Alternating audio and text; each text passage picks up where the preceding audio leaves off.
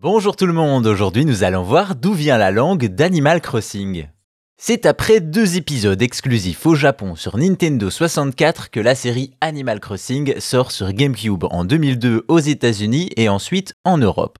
Un jeu qui place le joueur dans la peau d'un nouveau villageois qui rejoint une cité peuplée d'animaux. On dispose ainsi d'une maison qu'on va agrandir et décorer comme bon nous semble, tout en tissant des liens avec les PNJ du jeu. Un procédé calme et simple qui va conquérir des millions de joueurs et donner lieu à plusieurs suites, dont la version Switch New Horizons qui s'est vendue à plus de 40 millions d'exemplaires. Une série qui est aussi riche en secrets, dont un qui nourrit beaucoup de débats, le langage des habitants.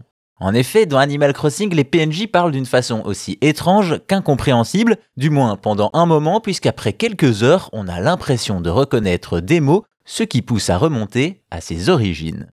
Déjà commençons par son nom. Elle s'appelle Animalise en anglais et Yaourt en français. Un parler qui existe depuis le premier épisode et qui nourrit nombre de théories. Pour les uns, ce sont des mots ou des lettres enregistrées et accélérées, pour d'autres, c'est du japonais à toute vitesse. En réalité, ce sont bien des lettres qui ont été enregistrées, mais celles-ci n'ont pas été épelées, mais prononcées.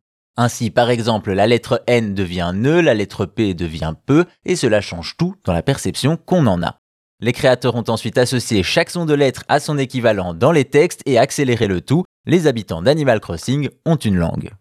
Quant aux raisons de ce choix, elles sont toutes simples. En 2001, de plus en plus de titres utilisent le doublage, mais cela pose deux problèmes, le prix et la charge de travail, c'est donc pour ça que les développeurs ont dû trouver une alternative.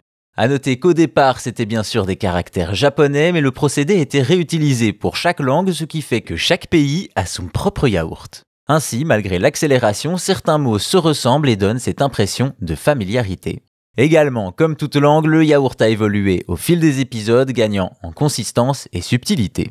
En tout cas, le mystère de la langue d'Animal Crossing est enfin éclairci. Non, le yaourt n'est pas un charabia hasardeux, mais bien une vraie langue pour les habitants du jeu. Et si vous voulez plus d'anecdotes sur l'histoire et la culture du jeu vidéo, abonnez-vous à Chose à savoir Gaming sur votre appli de podcast préféré. Merci à vous, portez-vous bien et à bientôt pour d'autres choses à savoir.